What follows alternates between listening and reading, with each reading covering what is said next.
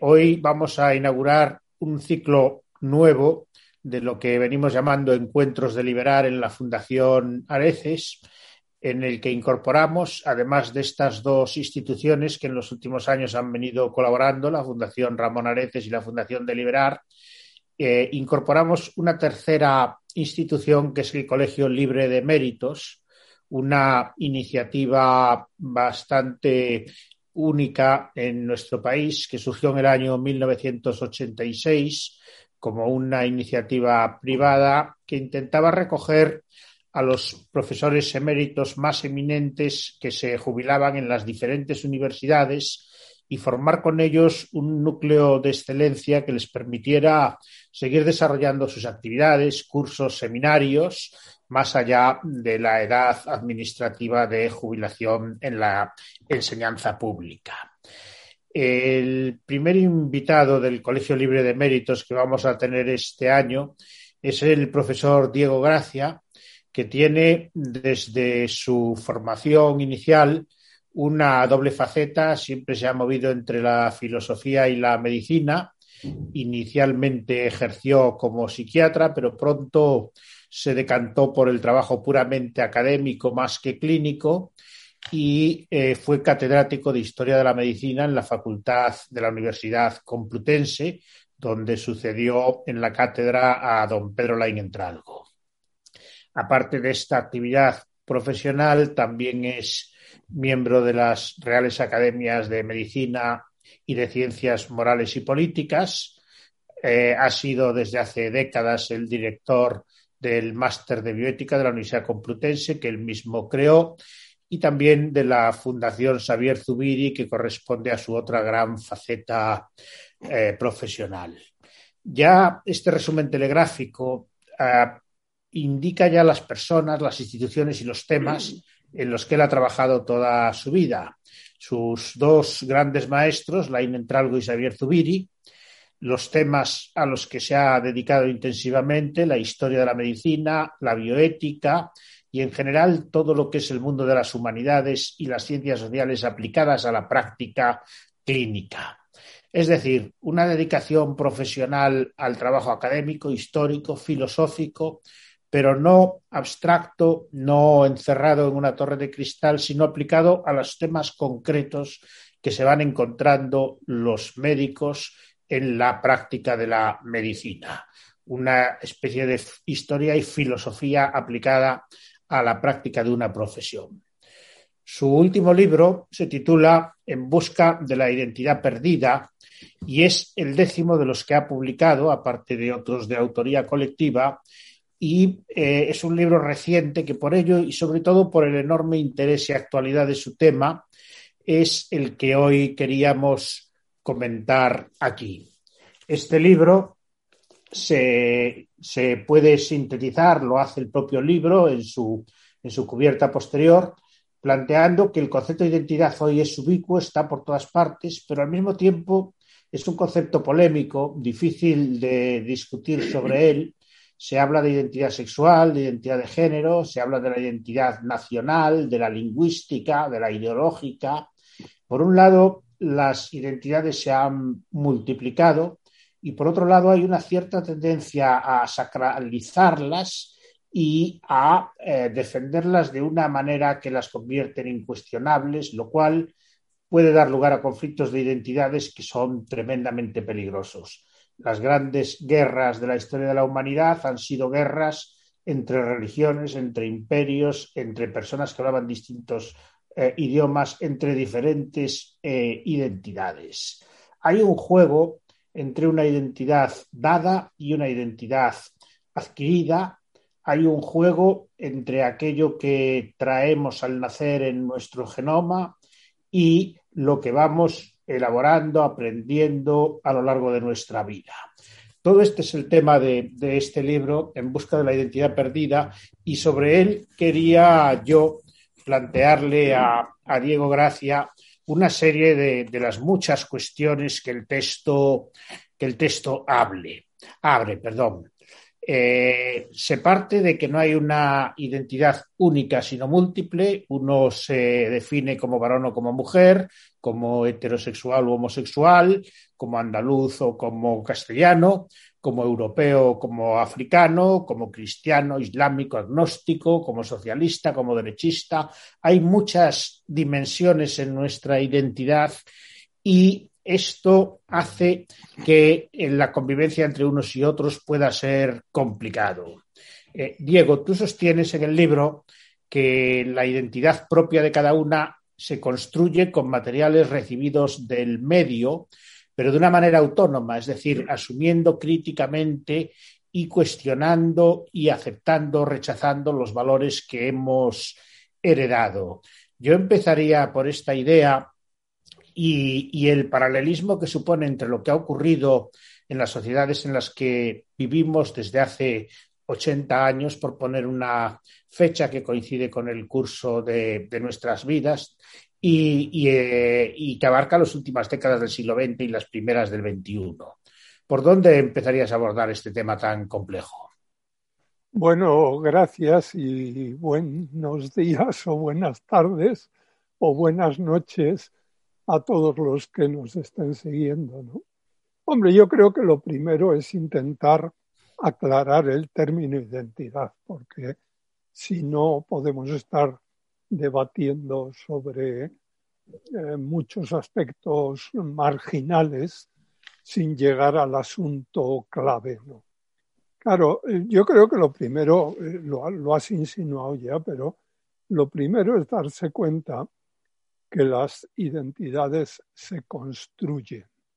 Las, identidades no son fósiles que están ahí de siempre, o como diría Ortega, no son creencias eh, fosilizadas, sino que son procesos que vamos elaborando nosotros a lo largo de nuestra vida, ¿no? ¿Y cómo lo elaboramos? Yo creo que la gran o la pequeña novedad del libro es aclarar cómo se, generan las identidades y cómo gestionar las identidades. Y yo parto de una idea que, en fin, aprendí de Zubiri y que me parece fundamental, y es que la inteligencia humana no tiene más que una función, y es la función de proyectar los actos. Eh, por tanto, nosotros siempre que vamos a actuar, si el acto es humano, si no estamos dormidos o el acto no es reflejo, si es un acto realmente humano, siempre comenzamos por proyectar el acto, establecer un objetivo y luego intentar realizarlo, ¿no? De hecho, hemos proyectado estar aquí tú y yo hablando sobre la identidad porque es una actividad humana en la que nos hemos embarcado tú y yo, ¿no? Entonces, la función de la inteligencia es proyectar y lo que proyecta es siempre hacer o no hacer. Por tanto, eh, llevar a cabo una acción que realiza algo que antes no estaba. Cuando Velázquez proyecta pintar el cuadro de las meninas, pues primero imagina eh, dentro de sí mismo la posible belleza de ese cuadro y luego se pone a pintarla, ¿no? Y una vez que la pinta, esa belleza, ese, esa, esa valoración estética subjetiva que tuvo Velázquez, la plasma en un cuadro. Esto es importante, no es solo un ejemplo, sino que es la demostración de lo que hacemos siempre, ¿no? siempre, eh, al hacer un proyecto, siempre llevamos a cabo una estimación subjetiva de algo, de lo que vamos a hacer. Pues eso nos va a dar dinero, nos va a permitir vivir mejor. Siempre hay una valoración de que eso que vamos a hacer incrementa el valor de las cosas, ¿no? Y entonces lo hacemos. Y al hacerlo, esa estimación subjetiva se objetiva. Es decir, la estimación estética que tuvo Velázquez cuando pinta el cuadro se objetiva en el cuadro. De tal manera que Velázquez se murió y el cuadro de las meninas sigue entre nosotros. Pero esto que se dice en relación al cuadro es lo que sucede en todo acto humano. Claro, esto convirtiéndolo un poco en teoría, mm, nos permite decir que todo acto objetiva valores o disvalores, ¿no? Um, trabajamos generalmente para ganar dinero. Por tanto, hay un valor, el valor económico, que lo objetivamos, ¿no? Pero el pintor, pues a través de la pintura, objetiva el valor estético, el médico a través de sus actos objetiva el valor salud, etcétera. Siempre hacemos lo mismo. Y entonces esos valores, cuando se objetivan, entran a formar parte de una cosa un poco sutil, pero esencial en la cultura y en la vida humana, que es una especie de depósito objetivo donde van todos los valores que metemos. Eh, eh, al objetivar un valor, lo, lo, realizamos, queda convertido en realidad. Y eso entra a formar parte de un depósito que Hegel llamaba el espíritu objetivo. De tal manera que los que vengan, los que nazcan en esta sociedad, van a tener que introyectar todos los valores que hay en ese depósito objetivo, quieran o no quieran. Por ejemplo, si nacen en un país corrupto, la corrupción, la corrupción son actos, actos de corrupción, pero esos actos de corrupción se objetivan a través de nuestros actos, entran a formar parte de un espíritu objetivo y podemos decir tal país es muy corrupto o tal otro es menos corrupto que este, porque ha metido en, ese depósito objetivo de valores menos valor corrupción o más valor decencia o algo así, ¿no? Esto es fundamental. Es decir, eso que llamamos cultura es el depósito objetivo de valores que los individuos de una sociedad a lo largo del tiempo han ido introduciendo, ¿no? Y que cuando una persona viene al mundo en ese medio, no tiene más remedio que introyectar eh, la riqueza, los valores estéticos, los valores económicos, eh, la corrupción, lo que sea, lo introyecta. Y entonces eso se convierte en la identidad de uno pero es una identidad que, en fin, eh, es, como diría Kant, heterónoma. Es simplemente yo soy un niño pequeño, me voy formando, me formo con los valores que hay en el depósito objetivo de mi sociedad, porque no puedo hacer otra cosa. ¿eh? Luego, cuando llegue a mayor, pues podré intentar actuar autónomamente y entonces veré si con mis actos autónomos contribuyo a aumentar el depósito de corrupción que hay en, ese, en esa cultura o hacer lo contrario. Todo acto humano objetiva valores. Yo creo que una cosa que no nos damos cuenta es de la tremenda trascendencia que tiene todo acto humano, aunque parezca que no lo ve nadie, aunque nos parezca mínimo, siempre objetiva valores, eso queda ahí en el depósito objetivo y va a ser transmitido a la descendencia.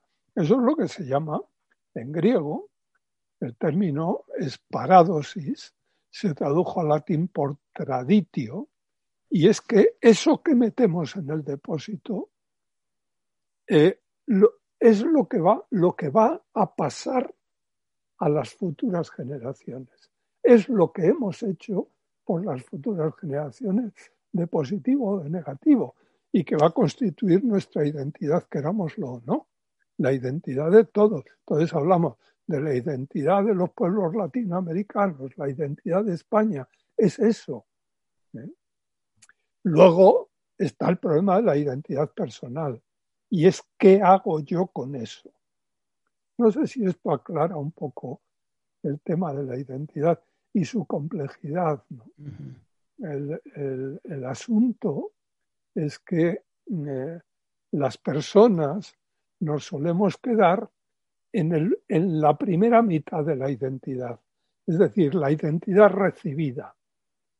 Y, creemos eh, que eso es una especie de, de creencia sagrada que tenemos que respetar y no nos damos cuenta que nuestra obligación es analizar críticamente todo eso y con nuestros actos contribuir a mejorar en valor ese depósito objetivo que hemos recibido de las generaciones anteriores.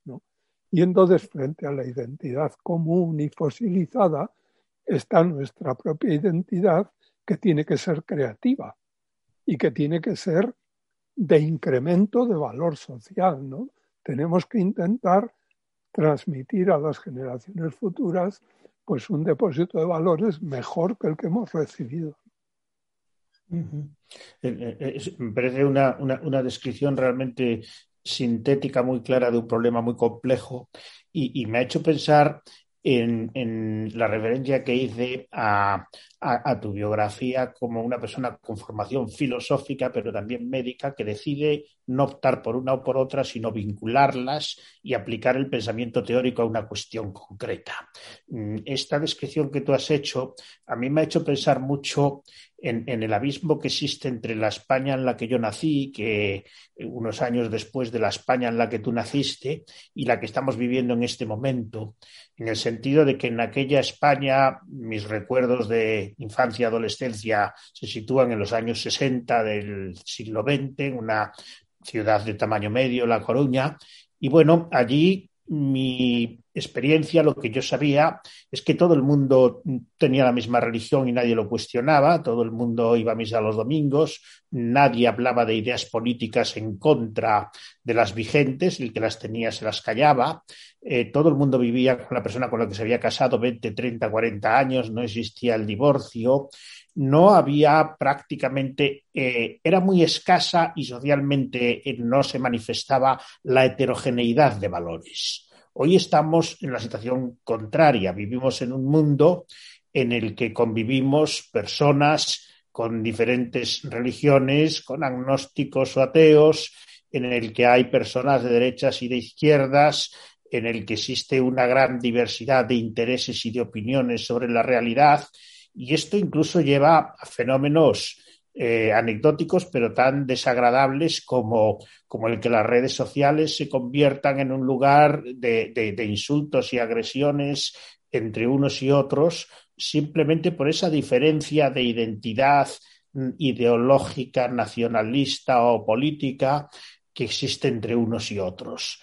Eh, ¿Puede decirse que en el curso de nuestras vidas eh, se ha producido una transformación social tan grande que hemos pasado de sociedades, mm, como tú dirías, infantiles, homogéneas, a sociedades adultas, eh, conflictivas, con múltiples sistemas de valores que tienen que vivir de manera más armónica o más o, más o menos conflictiva.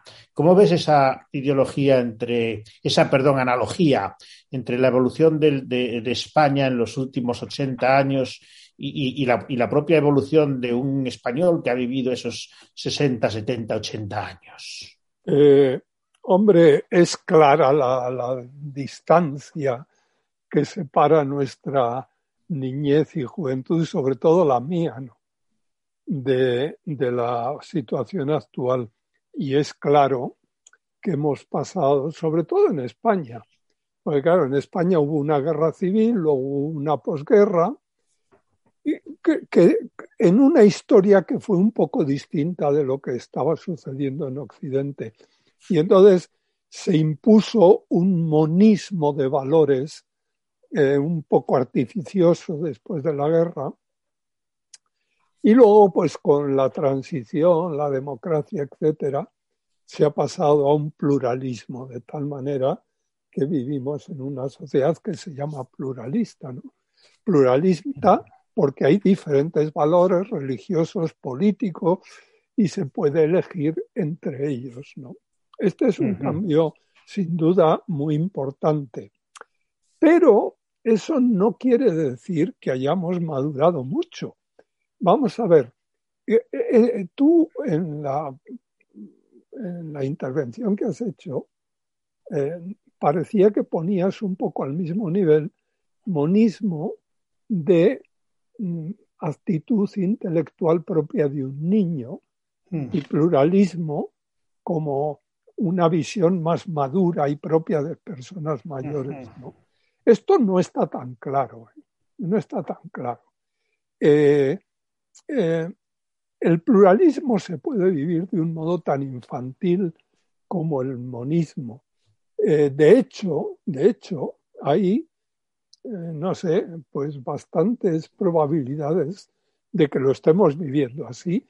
Yo siempre cuento un libro que a mí me causó una gran eh, impresión, escrito hace ya muchos años, porque esto lo escribió un sociólogo norteamericano, David Risman, en los años 50 o por ahí, que se titulaba Lonely Crowd, la muchedumbre solitaria. ¿no?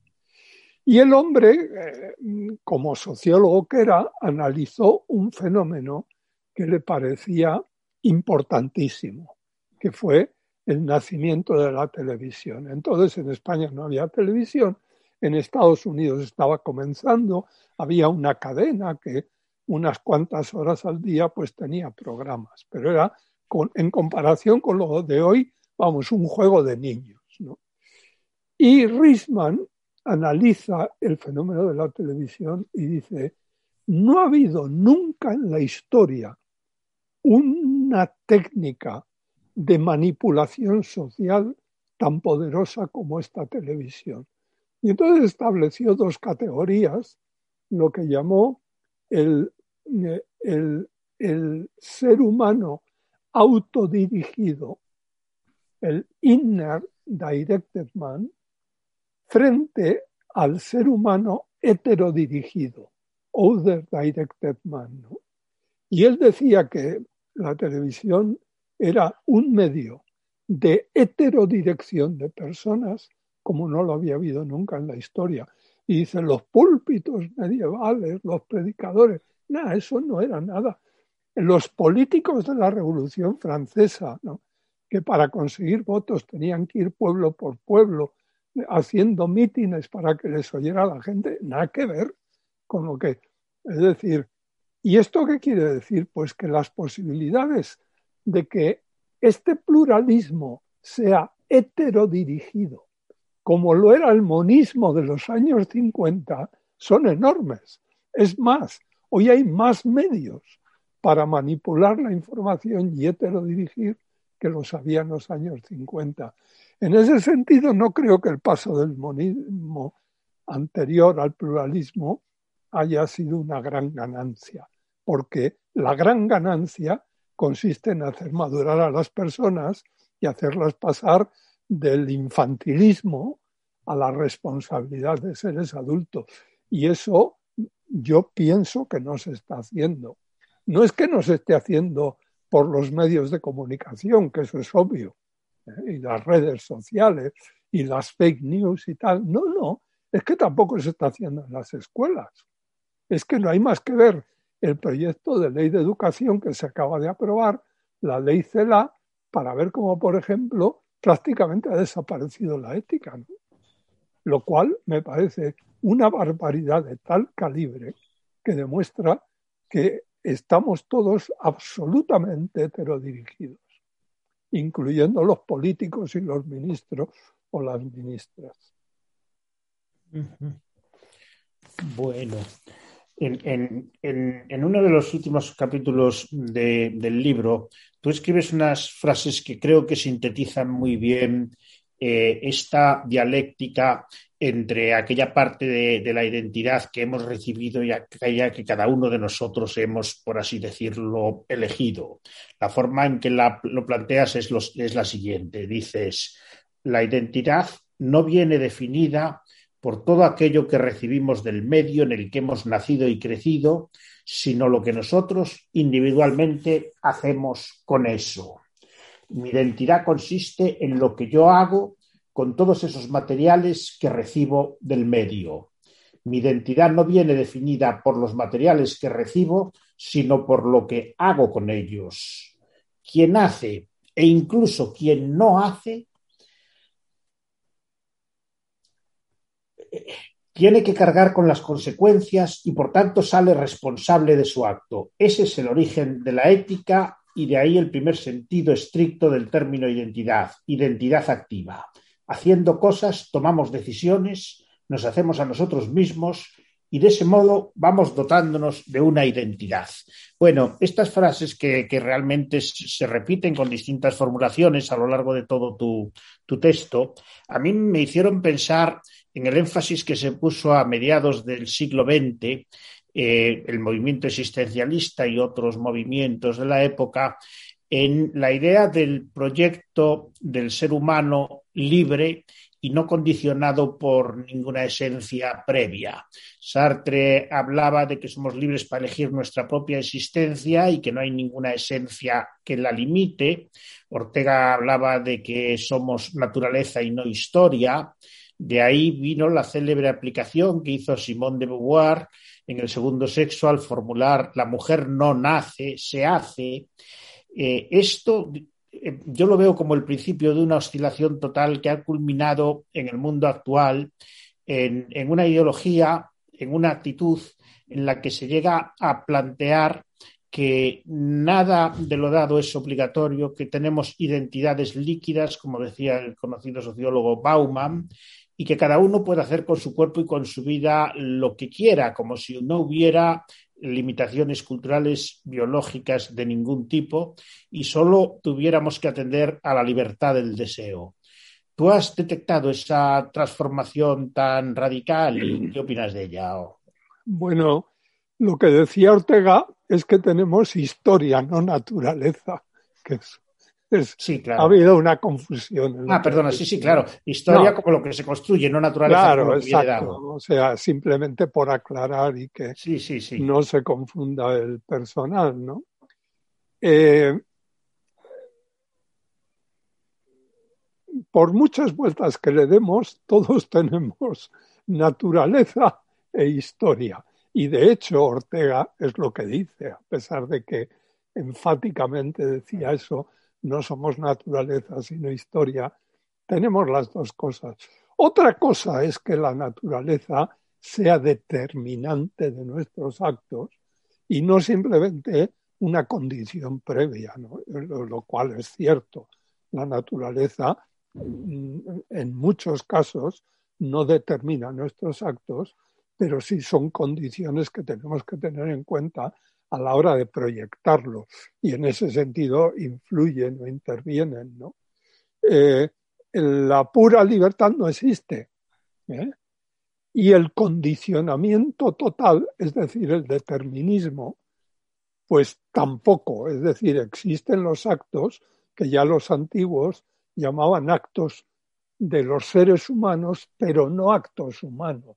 En los actos humanos tiene que haber un cierto margen eh, de, de, posibilidad de, acción libre, porque si no, pues eh, seríamos máquinas, no seres humanos. ¿no?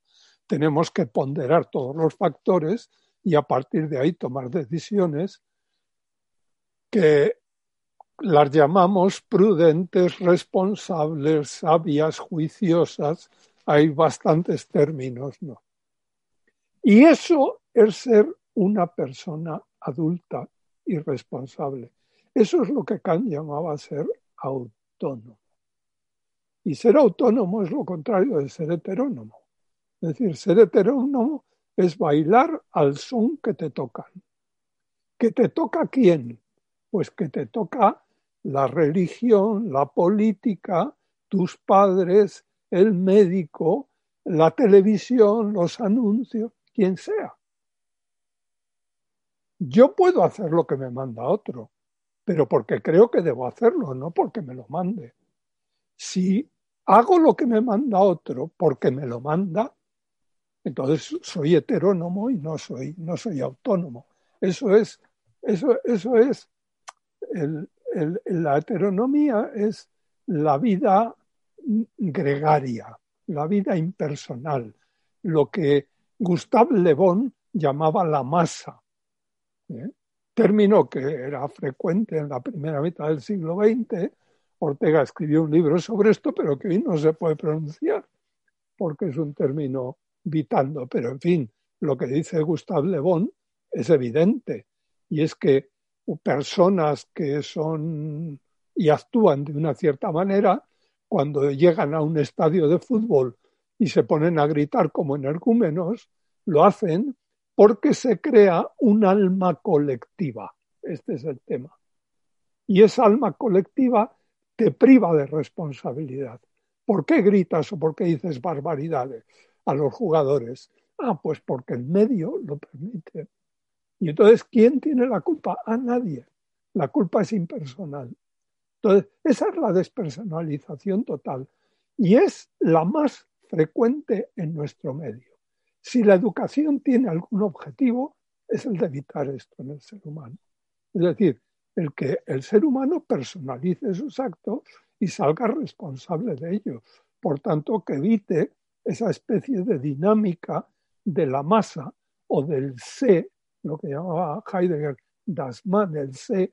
Bueno, pero esto ¿por qué lo haces? Ah, es que se hace, es que se dice. ¿Y quién es el sé? Nadie. ¿no?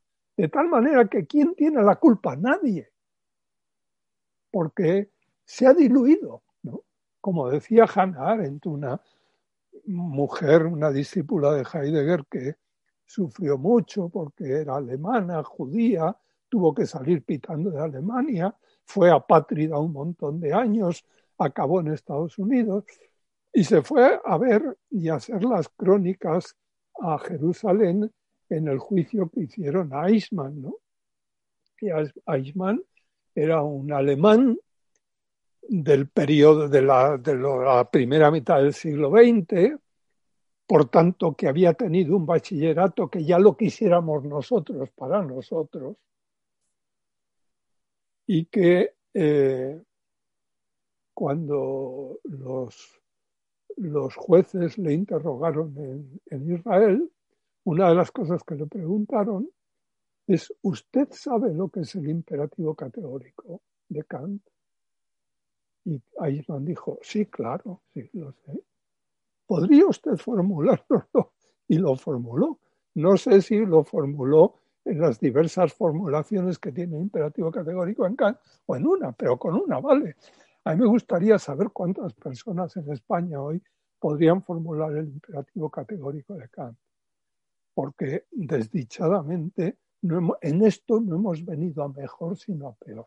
Bueno, pero el caso es que Eichmann, que sabía lo que era el imperativo categórico, sabía lo que era la ética autónoma, etcétera, Luego le preguntaron, ¿y usted por qué hizo todas las barbaridades que hizo y envió a los campos de concentración a miles de personas?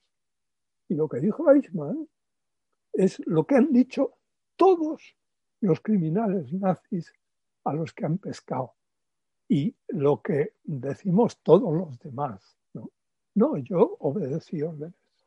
Yo no soy responsable. Es decir, siempre andamos en lo mismo y es en intentar, fíjate, no ha habido virtud más alabada en la historia de la humanidad que la obediencia. Y la obediencia es, es peligrosísima. La obediencia es lo contrario de la autonomía. Yo qué hice, ah, yo obedecí órdenes, yo no soy responsable. ¿Eh? Esta, esta, esta es la masa. Este es el sé. Y esto es, desdichadamente, esto es lo que se promueve en los medios de comunicación y tal. Entonces, ¿cuál es nuestra identidad? La del sé, la impersonal. ¿eh? Y yo lo que vengo a defender en el libro es que esa identidad impersonal es peligrosísima y que solo hay una manera de evitar eso y es la personalización de la identidad. Es decir, con esa identidad impersonal, con ese depósito de valores que recibimos todos al nacer y cuando somos pequeños, cuando uno se hace mayor, tiene la obligación moral de juzgarlo e intentar mejorar los valores que hay en ese depósito. Y eso es lo que va a dejar a la descendencia. O sea, ¿cuál es nuestra función en la vida? pues una de ellas, intentar que nuestra descendencia tenga una vida un poco mejor que la nuestra. Bueno, pues eso se hace mejorando el depósito de valores e introduciendo valores mejores que los que nosotros recibimos. A mí me da la impresión de que no estamos haciendo eso, que estamos haciendo lo contrario. Y eso es lo que me preocupa y por eso he escrito el libro. Sí, sí, la, idea está clara y, además se puede aplicar a, múltiples cuestiones diferentes, eh, que serían las grandes dimensiones de la identidad. Una de, las fundamentales es el hecho de pertenecer a una comunidad política, a una nación, a un Estado, a un país. Es muy frecuente que una vida humana se desarrolle desde el nacimiento hasta la muerte dentro de un mismo país, de una misma comunidad, pero si cogemos un periodo de historia más largo, como por ejemplo los, los 2000 años de historia europea, eh, partiendo del nacimiento de Cristo, nos encontramos con una sucesión de imperios, de reinos y al final, al final de naciones y estados que se han ido haciendo y deshaciendo a veces a través de acuerdos o de matrimonios reales y eh, generalmente a través de guerras.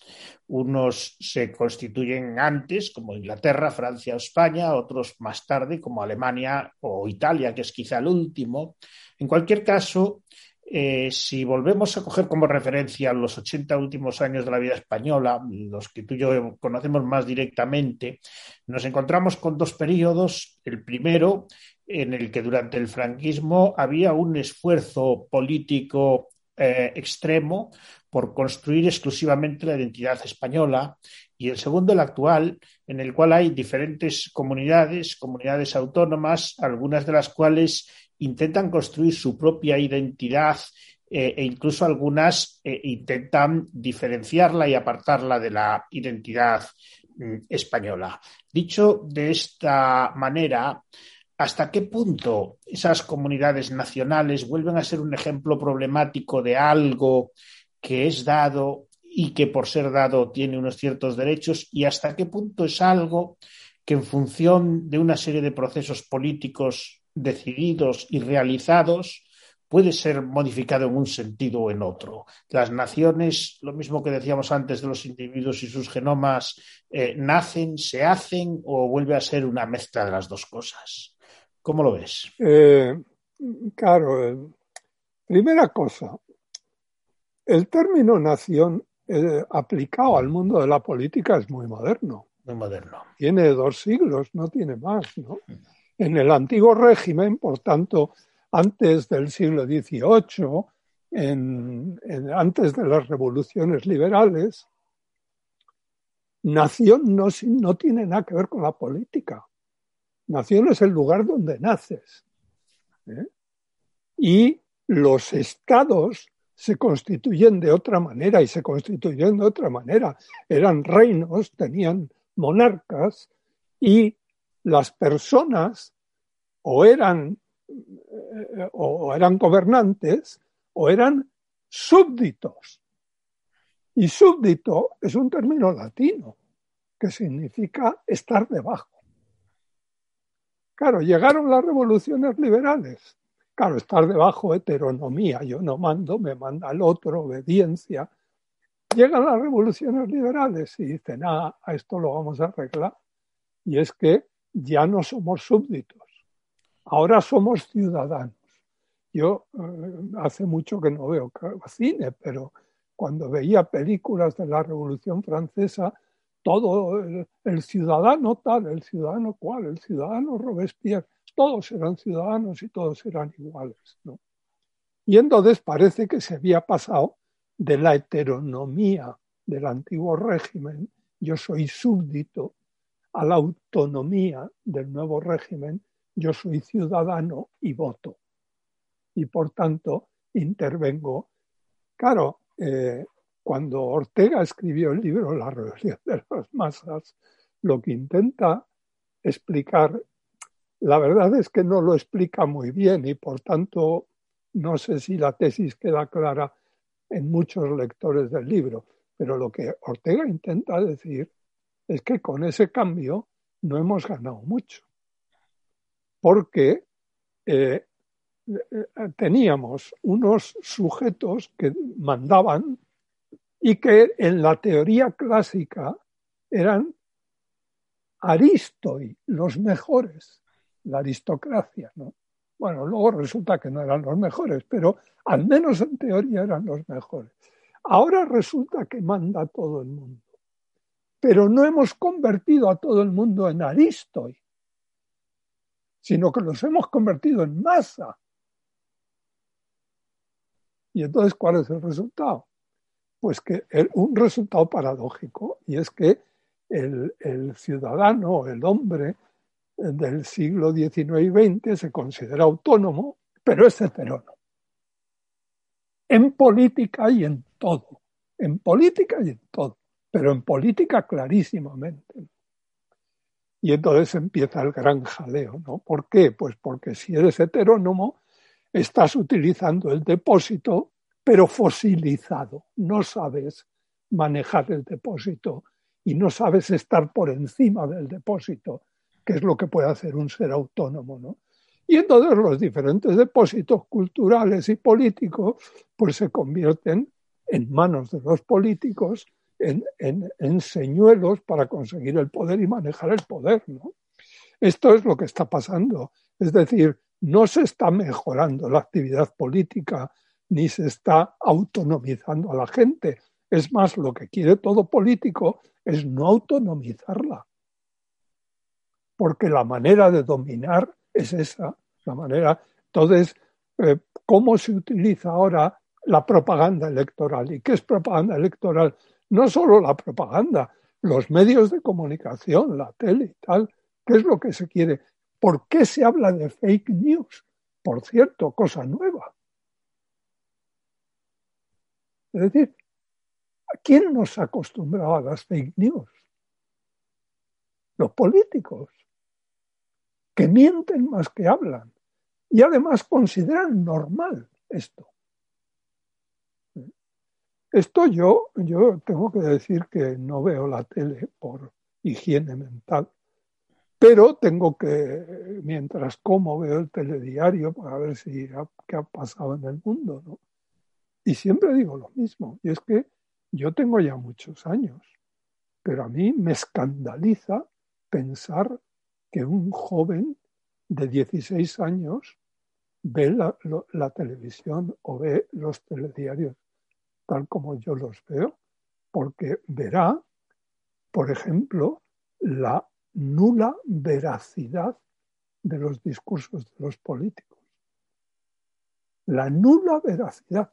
¿Cómo dicen lo contrario hoy de mañana y se quedan tan tranquilos porque consideran que han pasado 24 horas, que ahora su conveniencia es otra, y encima intentan convencerte de ello. Claro, a mí no me hace mucho efecto, pero yo supongo que a un joven de 15 o 16 años, no sé, lo, tiene que destrozar.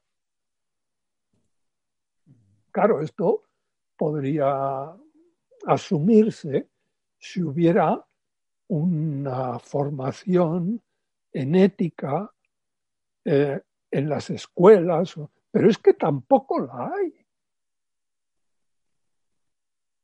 Entonces, la idea está de que vamos a mejor y de que la identidad, las identidades que se están utilizando en el orden político y en otros órdenes, pero en el político claramente, son identidades absolutamente heterónomas.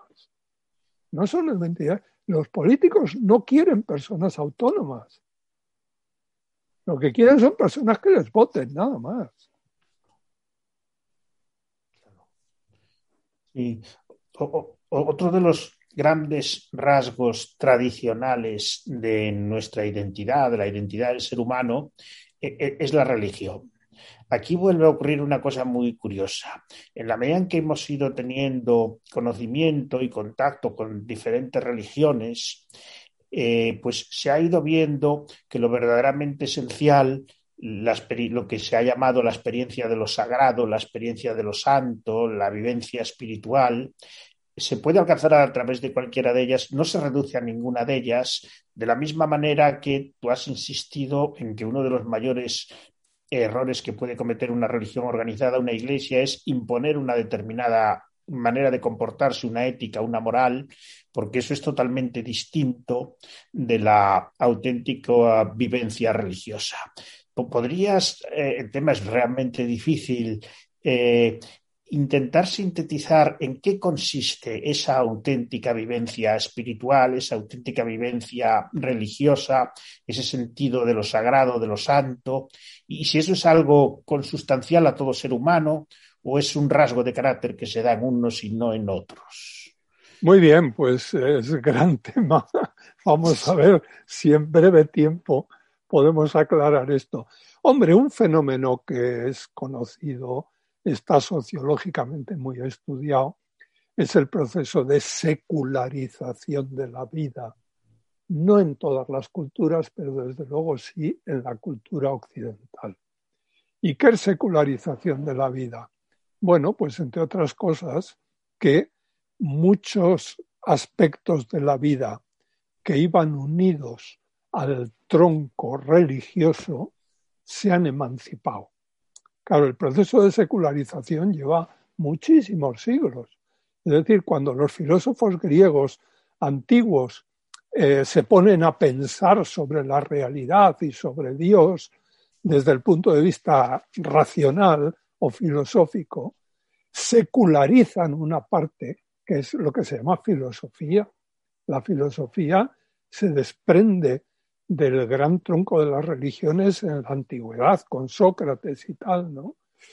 En el mundo moderno, en el siglo XVI y un poquito antes, pero sobre todo a partir de ahí, empieza a emanciparse otra área, que es el área política, de tal manera que, yo que sé, cuando Hobbes escribe el Leviatán o cuando Locke escribe el segundo tratado sobre el gobierno civil, está haciendo algo que ya no tiene que ver, no son los tratados de teología política de la Edad Media, sino que eso es política secular. Y eso con las revoluciones liberales en el siglo XVIII se convierte en práctica, ¿no? con la revolución americana primero y las revoluciones europeas. ¿Qué ha pasado? Esto es siglo XVIII fundamentalmente. ¿no? Entonces otra rama que se desgaja del gran tronco de la religión, aquello de la Edad Media, del cesaropapismo y la cristiandad y todo aquello se ha roto. ¿Qué ha pasado en el siglo XIX y en el siglo XX? Pues que hay otro tronco que también se ha desprendido, que es la ética. En una sociedad plural es evidente que la ética tiene que ser plural y no puede ser solo la ética de un credo o no puede atribuírsela a un credo en exclusividad, sea el que sea. ¿eh? Con lo cual, la ética se ha secularizado y hoy la ética es distinta de lo que puede ser la religión. Claro, todo esto ha ido, ha hecho que capas que iban unidas al tronco religioso se hayan desprendido. Con lo cual, lo que es el tronco religioso, si es que queda algo, se ve mucho más claro que antes. Y esto es lo que disciplinas relativamente nuevas, como son la historia de las religiones, estas disciplinas cuando nacen en el siglo XIX, hace dos siglos. La historia de las religiones y la fenomenología de la religión, que es todavía más joven, pues lo que han tratado de analizar es qué es eso que ha quedado si es que queda algo.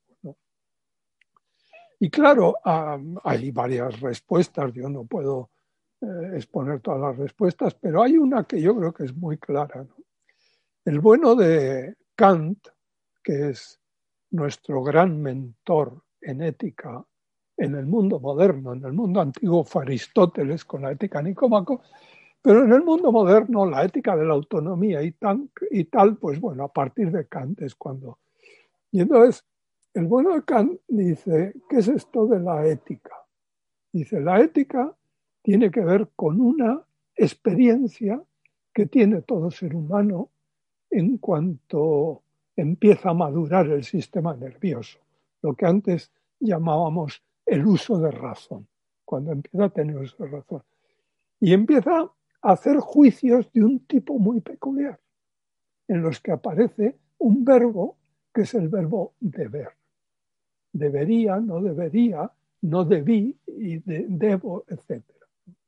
Entonces, la experiencia del deber es una experiencia universal en todo ser humano siempre que alcance un cierto grado de desarrollo mental y continúa hasta que se pierde ese desarrollo mental, como puede ser en una demencia o por lo que sea. Por tanto, hay una experiencia que es la experiencia del deber, que no tiene nada que ver con la religión y que por eso se ha secularizado y a partir de Kant sobre todo se seculariza y se desprende de la religión. ¿Cuál es el problema? ¿Y cuál es el problema que estudia la fenomenología de la religión? Pues que no todo es deber, que no todo es deber. Que en la vida humana hay cosas que tenemos sin que, sin que debiéramos tenerlas. Por ejemplo, por ejemplo, eh, claro, si yo eh, compro algo a una persona, yo debo retribuirla en valor igual. Y esto se llama el principio de justicia, que es el básico en ética. Es el do des, es la retribución justa entre seres que, intercambian bienes. Esto es la ética y esto es el deber. ¿Cuál es el problema? Pues que hay cosas que yo no puedo intercambiar en relación igual. Por ejemplo, mis si, si yo compro un coche, yo pago y por tanto intercambio. Pero mis padres me dieron la vida y yo no puedo darles la vida a mis padres.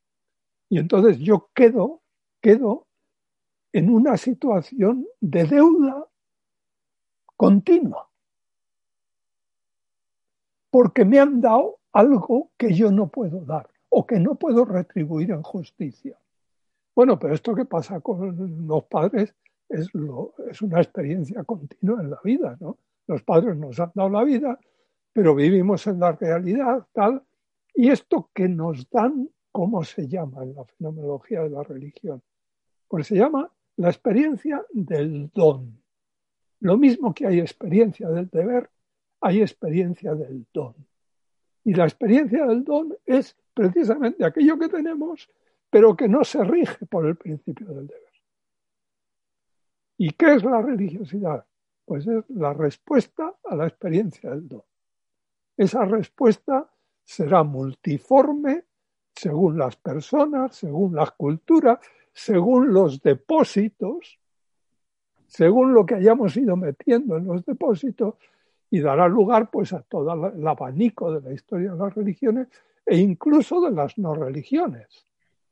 Porque hay, hay, hay esta experiencia, es experiencia que también tienen y que cultivan personas que no se ascriben a ninguna religión. Esa es la experiencia religiosa. Muy bien. Pues bueno, yo querría introducir un último ejemplo. Pienso que es muy útil para este tipo de temas el ir equilibrando los conceptos abstractos con los ejemplos concretos. El ejemplo que te quería comentar es el de un autor muy conocido, Amin Malouf, que tiene un libro, Identidades Asesinas, que a mí me gusta mucho. Malouf, personalmente, es el resultado de un cruce de identidades. Él es libanés, nació en una pequeña eh, familia campesina de lengua árabe, pero su familia, como ocurre a veces en Líbano, era de religión cristiana vive desde los 27 años en Francia, cambió su lengua materna, el árabe, por el francés y hoy es un intelectual conocido internacionalmente en el mundo eh, en inglés y en francés. Él en este libro dice, lo que hace que yo sea yo y no sea otro es, es estar en las lindes de dos países, de dos o tres idiomas, de varias tradiciones culturales. Eso es justamente lo que define mi identidad. Es decir, Él considera que su identidad personal está compuesta por elementos muy diversos, lo mismo que, tú señalas en tu texto, en proporciones diferentes y que esa diferente proporción de diferentes elementos es lo que le configura.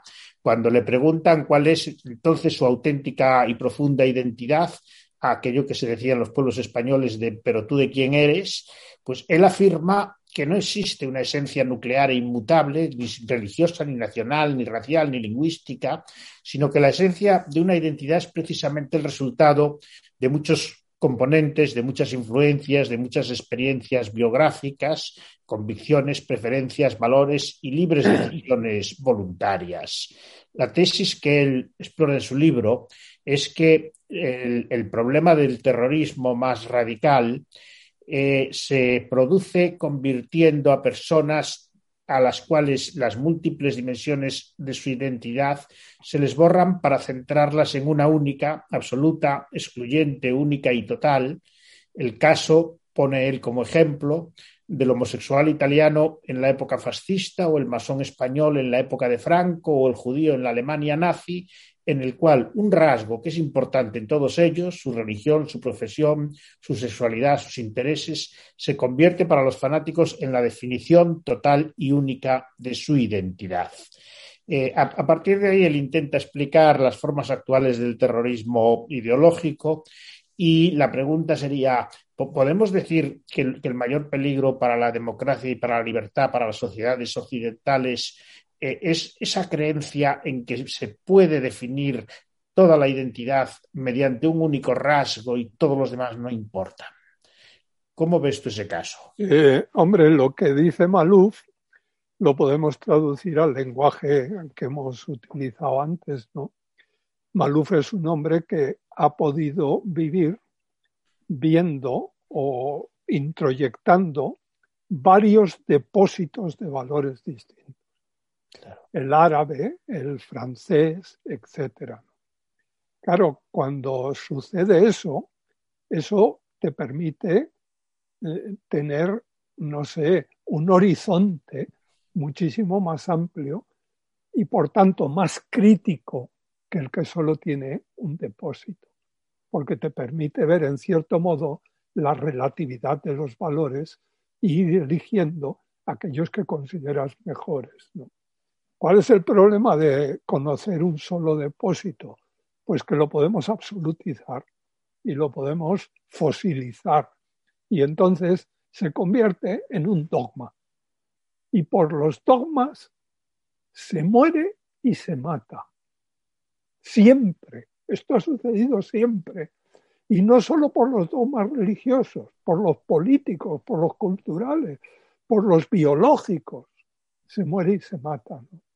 Entonces, eh, y ese es el gran peligro. Es decir, las identidades que llamábamos heterónomas son peligrosísimas porque convierten a las personas en fanáticas. ¿eh?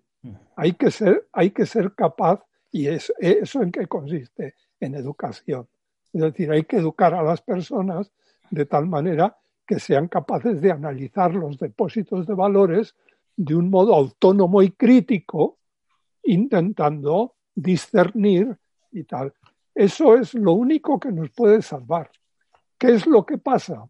Pues que esto de, discernir y madurar y tal es muy difícil, es muy difícil.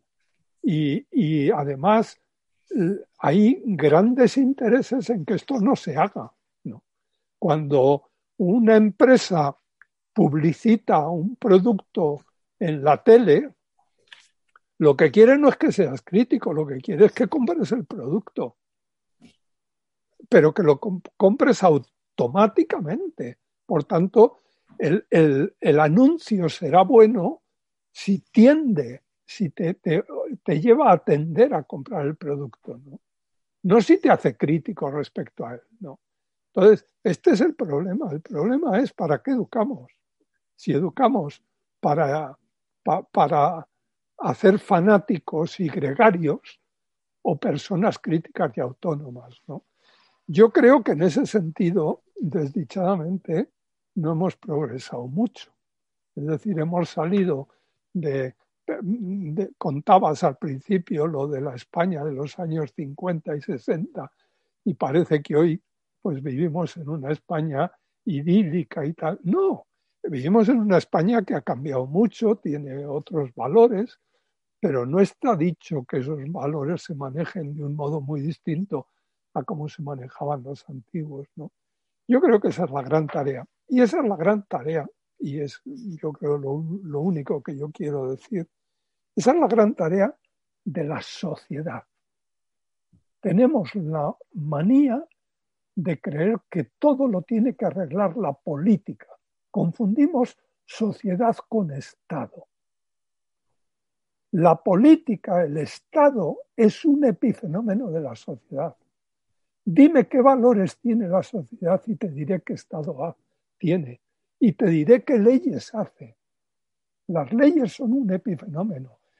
A la sociedad, ¿cómo se la educa? En las escuelas. ¿Y cuál es el entramado de la sociedad? La ética. ¿Cuál es el lenguaje del Estado? La ética. No, el derecho. ¿Qué tiene que ser el derecho?